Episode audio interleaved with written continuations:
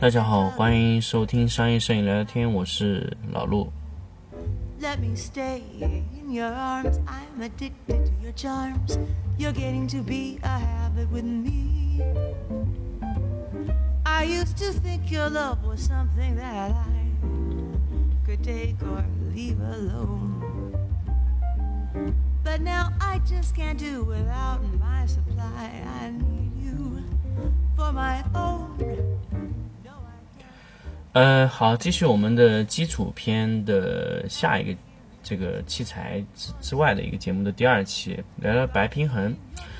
上一期呢，我们这个聊了一下这个曝光。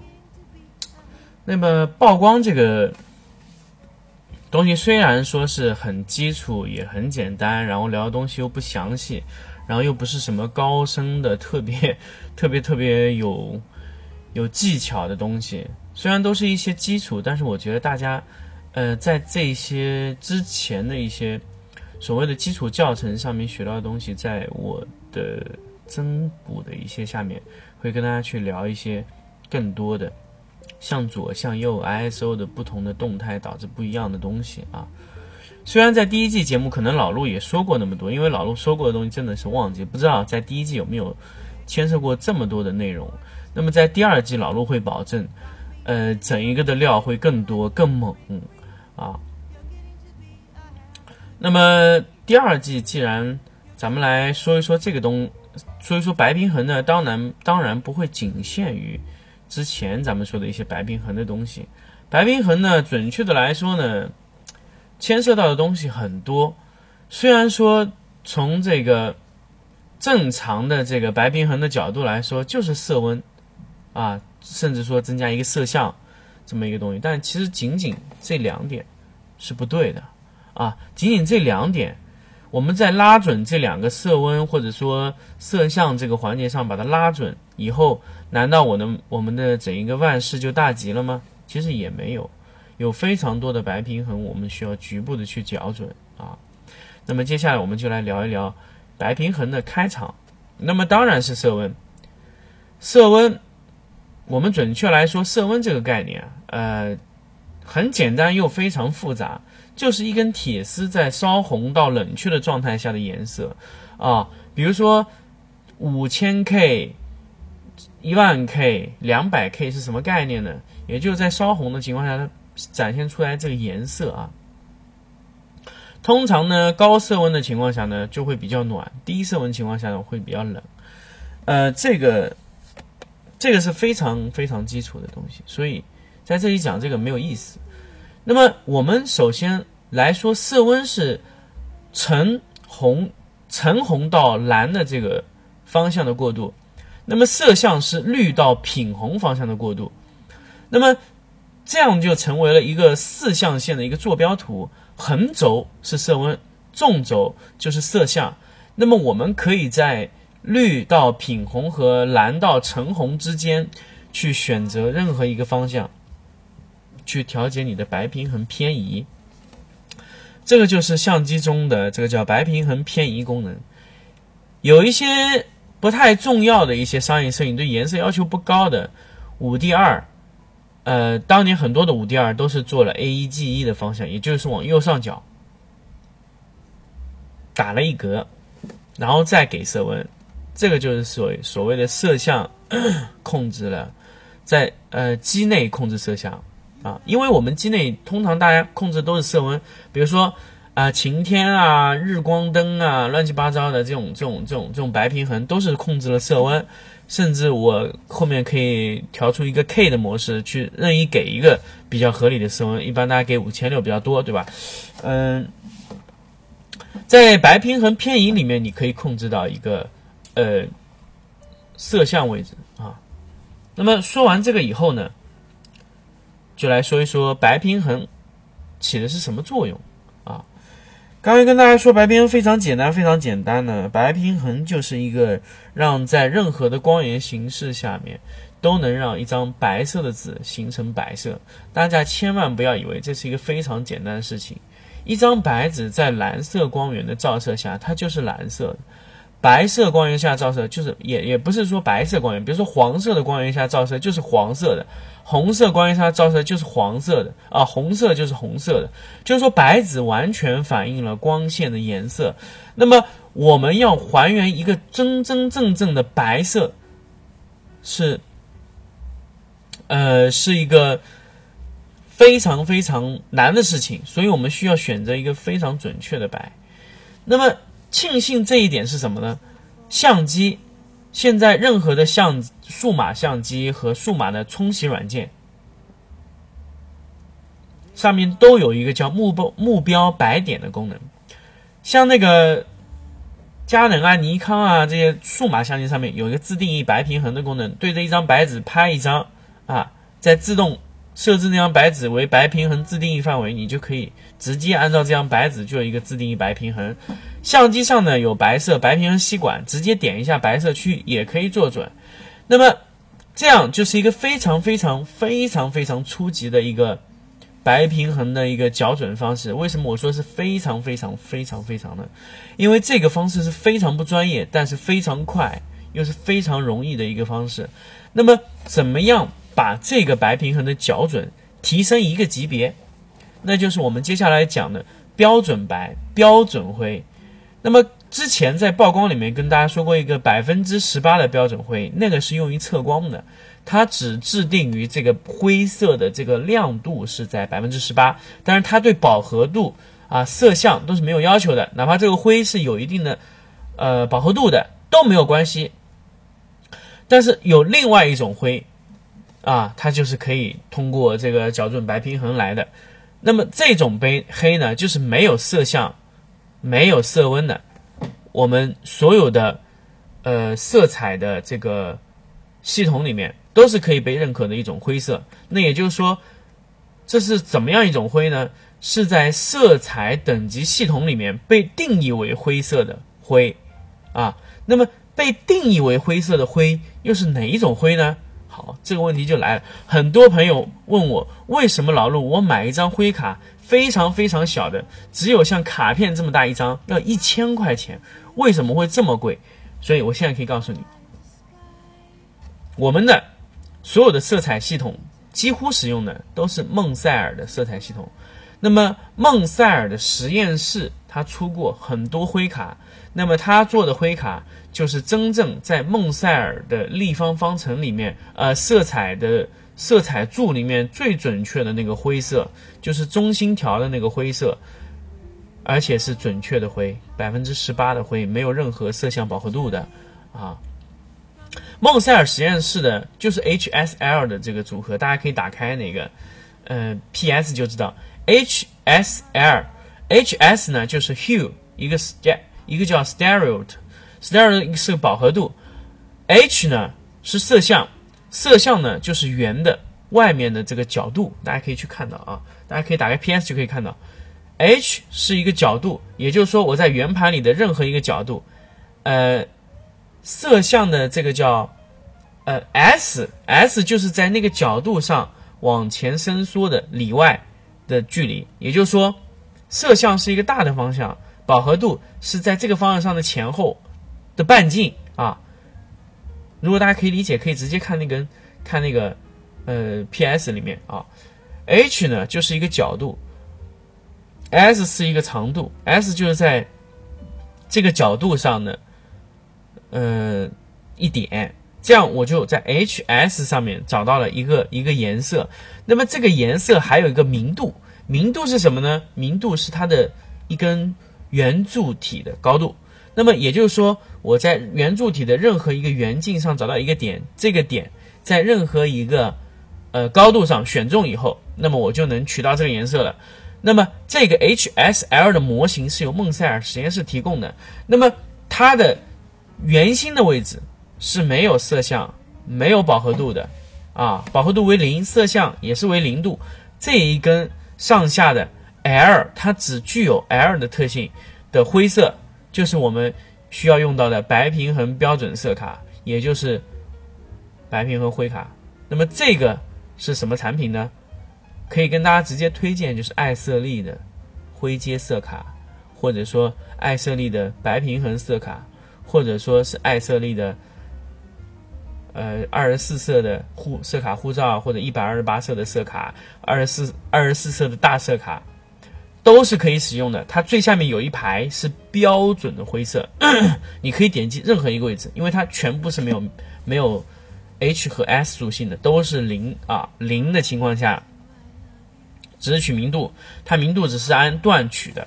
那么这个是它标准色里面取出来的那个颜色，所以那一个。非常贵，因为只有它可以生产，只有它可以制定这个颜色，而且这个灰卡，因为它长期使用会导致偏色，偏色就会让它有一定的饱和度，有饱和度这就没有用了啊，它就不是工作在那个状态下，所以我们需要在两年防潮的情况下去使用这个色卡，用完以后尽量把它放到干燥柜，因为纸这个东西容易发黄起泡啊，一旦起泡它寿命就非常短了啊。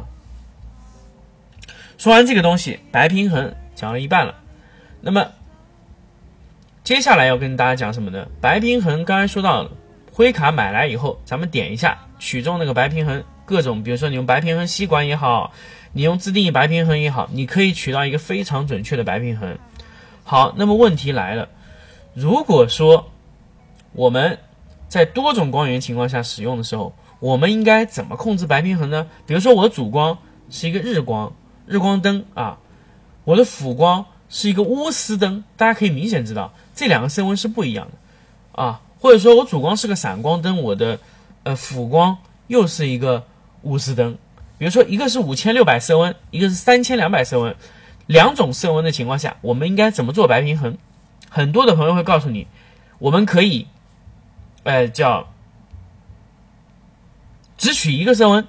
好，那另外一个灯打过来颜色立马就不一样，所以我们以前在早期最早呃知道大家去学那个 David Hobby 的时候，他就会呃使用在主灯上面用一个黄黄的灯打过去，在背面闪光灯打过来必然就是蓝色。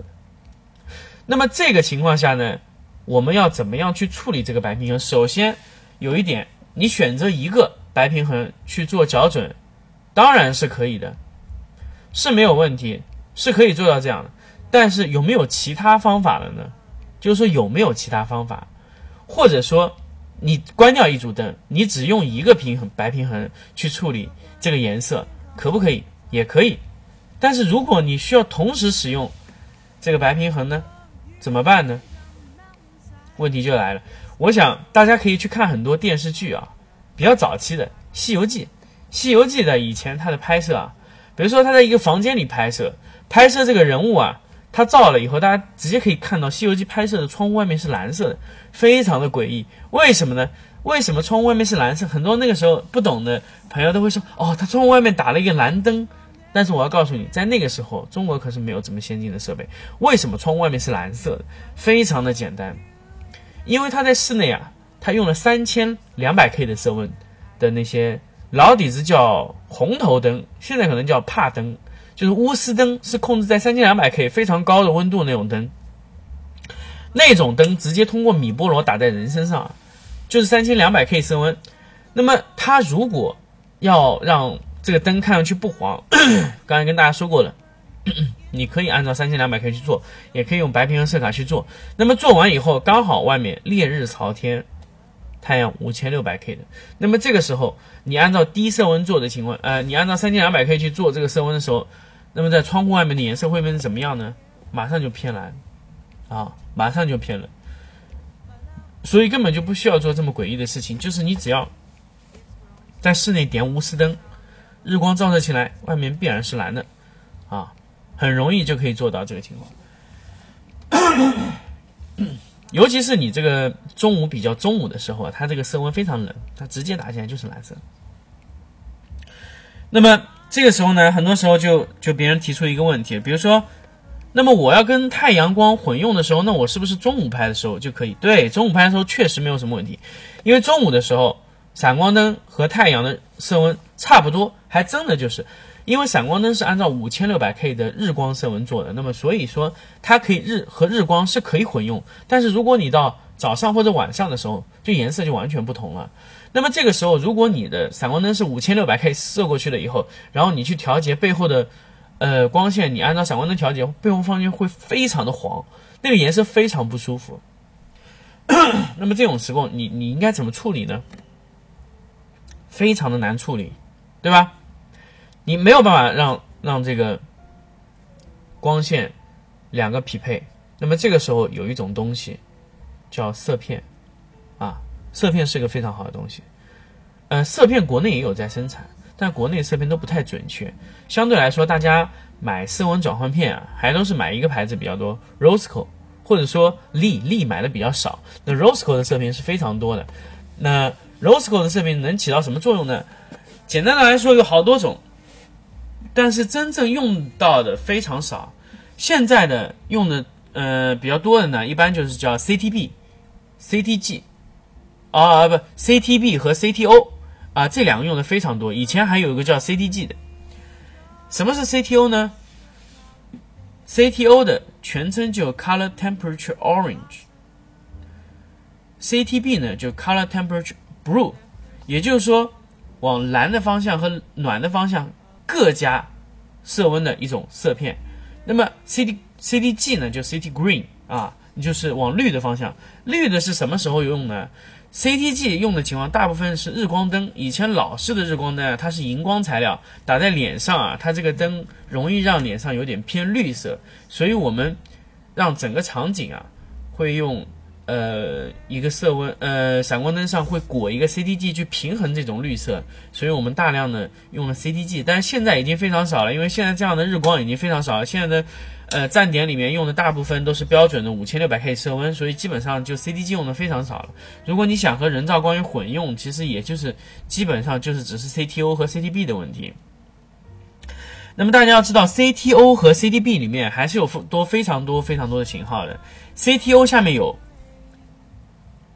全 CTO，叫 Full CTO。Full CTO 呢可以增加色温两千 K 左右，啊，就是往。往暖的方向加多两千 K，那么有四分之三 CTO、二分之一 CTO，然后四分之一 CTO、八分之一 CTO、十六分之一 CTO，还有三十二分之一、四六十四分之一都有。大家可以去跟这个厂家定制任何的 CTO 的型号。那么 CTO 呢，它可以增加你的这个色温；CTB 呢，同理也是有这么多型号，就是你在去测试你的这个色温差距。的情况下，你可以用 CTO 去控制那个色温，平衡到两个灯光光源颜色一样。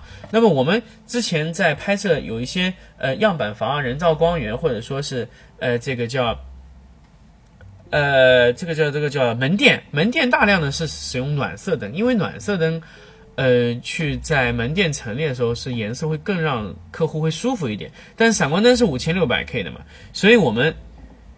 我们是做过一个比较保险的，因为我们，呃，有一些门店啊，大量的门店是采用的色温都是差不多的，所以我们拿色温表去测过，就是说，正常的闪光灯的差距和门店的差距是大概在一千三到一千四之间。我们检查过了 Rosco 的色片，它刚好二分之一，就是在加一千四百 K 色温的情况下，我们就把色闪光灯。呃，减一千四百 K 的色温，就直接闪光灯过了那个色片，就能完全和呃室内的这个光源同步。所以我们会买一整卷的 CTO。我们在这个情况下，我们就会去混用 CTO 了。啊，这个是我们那个在实际的拍摄情况下用到的这个白平衡混用的这个情况，我们会去用色温表测量一下。当然你不测量，我可以跟大家说，基本上就是在 full CTO 和二分之一 CTO 之间。的这么一个颜色，所以大家可以以后去呃自己选择的时候，可以自己呃控制一下这个色片的这个选择。那么白平衡说到这里的时候呢，才几乎都要说完，因为白平衡从单机白平衡和多光源白平衡的同步，包括混色这个环节上，所以跟大家来说，白平衡还是一个非常非常有趣的东西。啊，你可以控制它变成任何颜色，能控制任何的颜色在画面上面，也不一定要通过一些色片，可以通过不同的光源就可以打出那样的效果。那么当然，通过色片控制也是一个非常好的方法，对吧？那么说到这里呢，白平衡基本上说完了，所以我希望对白平衡的理解可以让大家更多一点。那么比如说校准白平衡应该怎么样啊？应该用色卡啊，或者说。平衡光源、用色片啊这些东西，应该是我觉得应该是从骨子里就应该了解的一些非常基础的东西。好，那么白平衡我们先说到这里。那么，呃，我们关于这个相机上控制的那一段呢，我们基本上已经说完了。